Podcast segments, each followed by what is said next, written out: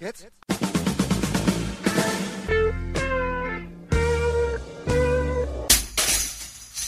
Herzlich willkommen in der Kulturviertelstunde, dem Podcast von kulturwoche.at und einem Interview mit Rudolf Buchbinder, der als einer der wichtigsten und kompetentesten Beethoven-Spieler der Gegenwart gilt.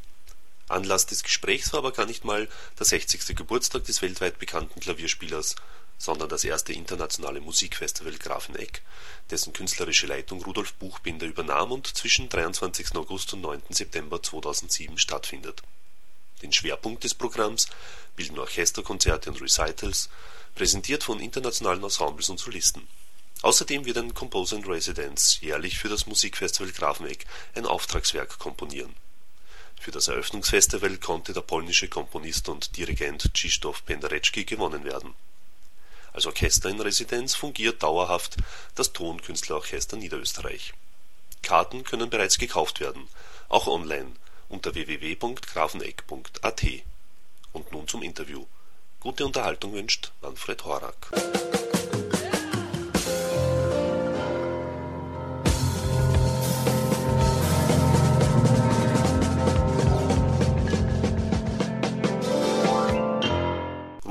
Buchbinder über die Beweggründe, die künstlerische Leitung des ersten internationalen Musikfestivals Grafenegg anzunehmen.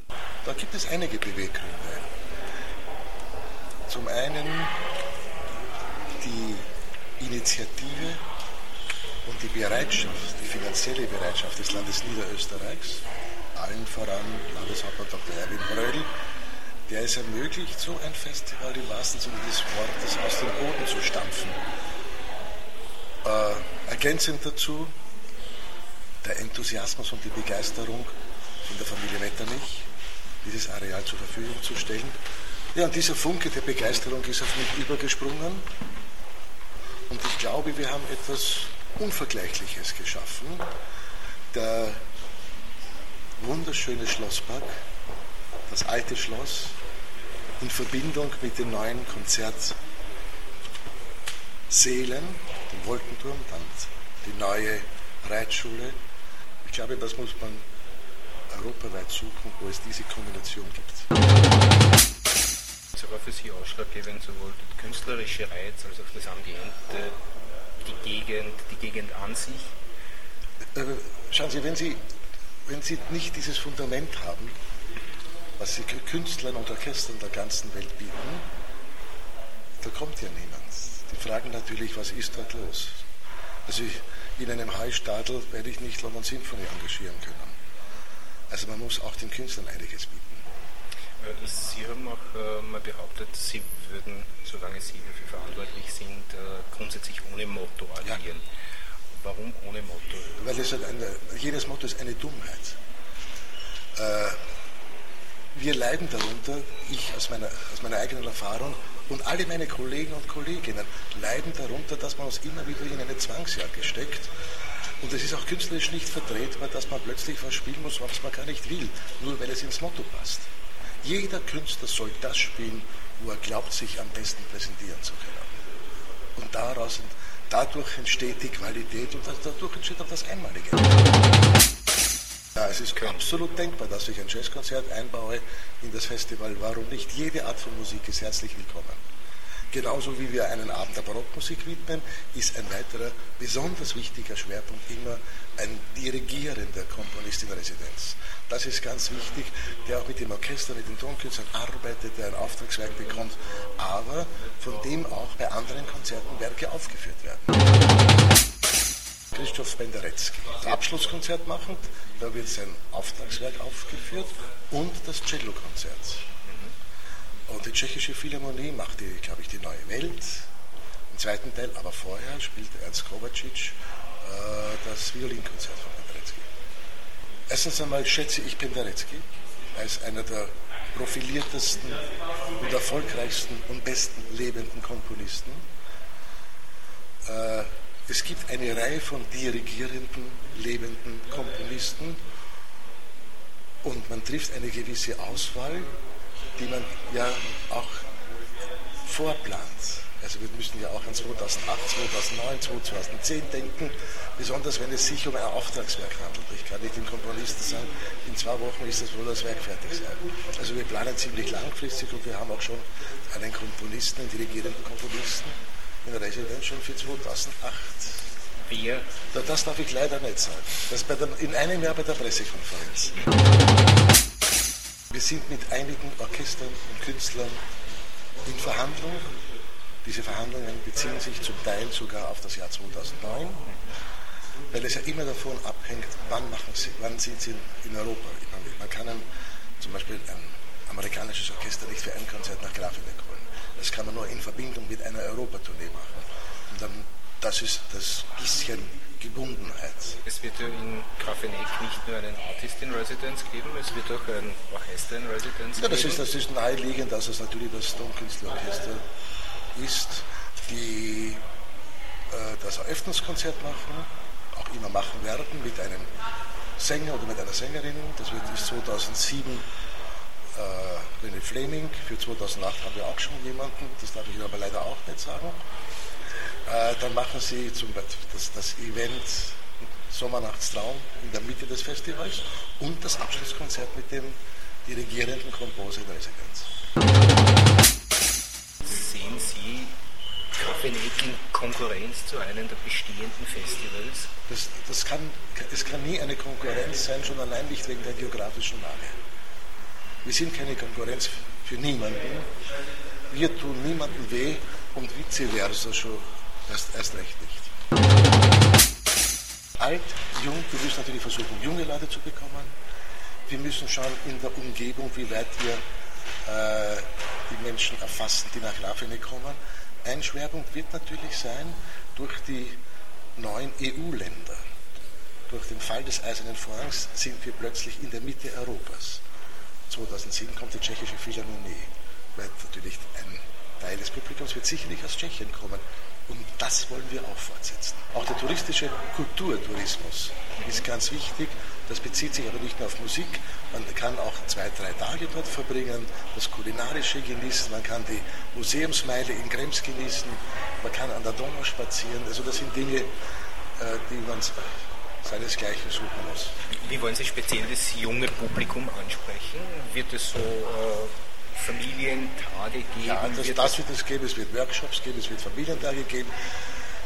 Äh, nach amerikanischem Muster, die, Leute, die jungen Leute können auch im Rasen liegen, können der Coca-Cola mitbringen, können die Musik genießen.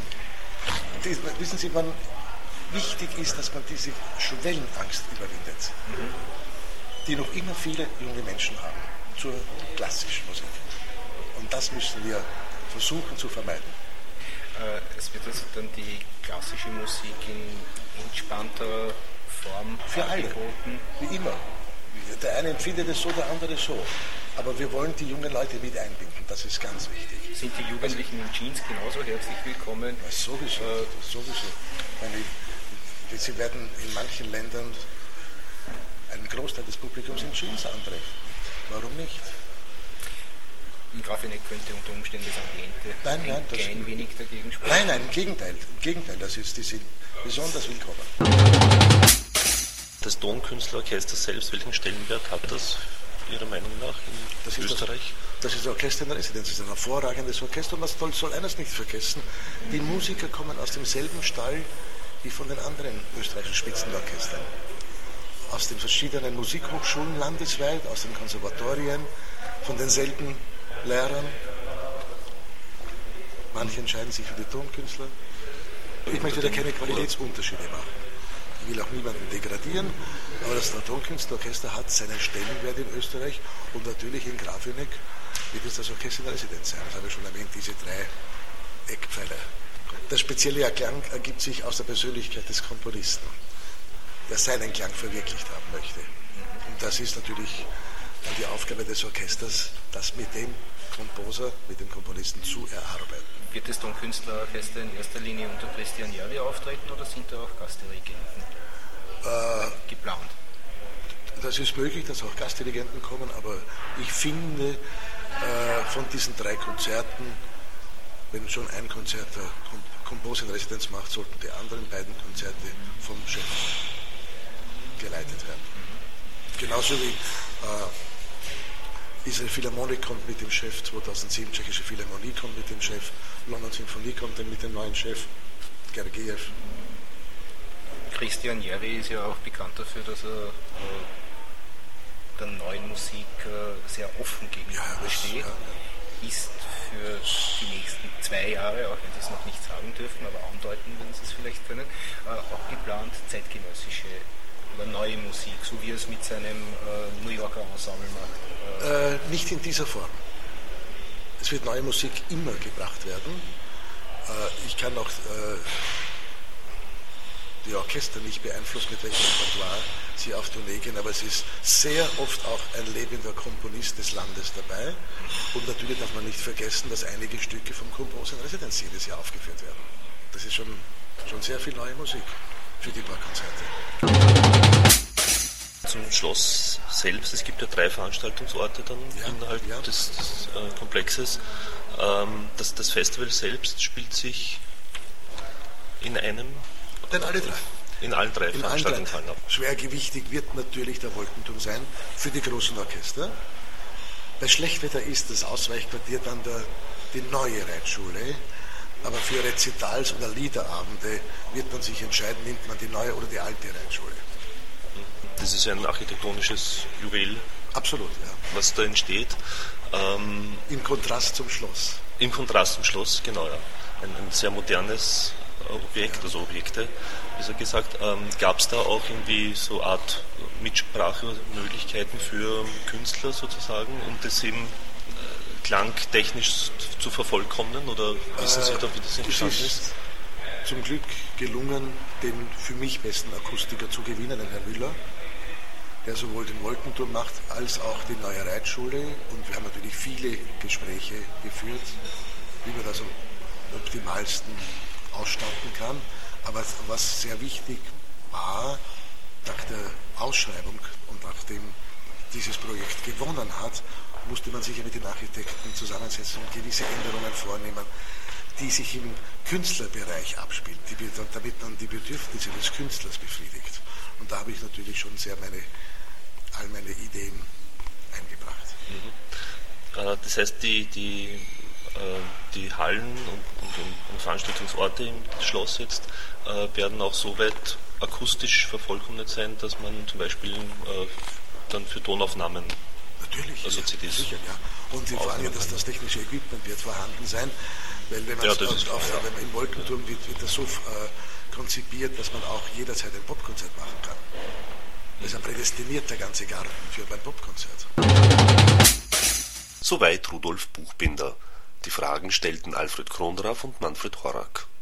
Für die zwölf Hauptkonzerte des Festivals stehen insgesamt 15.000 Eintrittskarten in der Preiskategorie von 6 Euro bis 89 Euro zur Verfügung. Einige besonders begehrte Höhepunkte des Festivalprogramms zeichnen sich bereits ab. So ist die Eröffnungsgala des Festivals mit René Fleming am 23.08. beim Publikum äußerst beliebt ebenso wie das einzige Konzert, bei dem der künstlerische Leiter Rudolf Buchbinder selbst am Klavier zu hören sein wird, gemeinsam mit dem London Symphony Orchester unter der Leitung von Valery Gergiev am 25.08. Gleichfalls starke Nachfrage weckt das Projekt Sommernachtstraum am 1.9. des Tonkünstlerorchesters, für das der Autor Franz Hobel eigens für das Musikfestival Grafeneck eine dramatisierte Textfassung zur Musik von Mendelssohn Bartholdy entwickelt, die der Burgschauspieler Nikolaus Ovzarek vortragen wird und auch die Konzerte von Alfred Brendel am 31.8., der Tschechischen Philharmonie am 8.9. und des Israel Philharmonikorchester mit Zubin Mehta am 2.9. sind bereits große Renner im Vorverkauf. Großgeschrieben wird aber nicht nur die künstlerische Qualität, sondern auch das Publikumsservice. So bietet das Musikfestival Grafeneck zu jedem Konzert Bustransfers ab Wien. Für den kulinarischen Genuss können bereits vorab Picknickkörbe und Pausenpakete den Konzerttickets bestellt werden Besucher, die in der Region übernachten möchten, können sich dabei an zahlreiche Patenhotels wenden. Ausführliche Informationen über alle Angebote für das Publikum finden sich auf der Webseite www.grafeneck.at. Somit sind wir wieder am Ende der Kulturviertelstunde angelangt. Danke fürs Zuhören und danke fürs Dranbleiben. Bis zum nächsten Mal. Ihr Manfred Horak.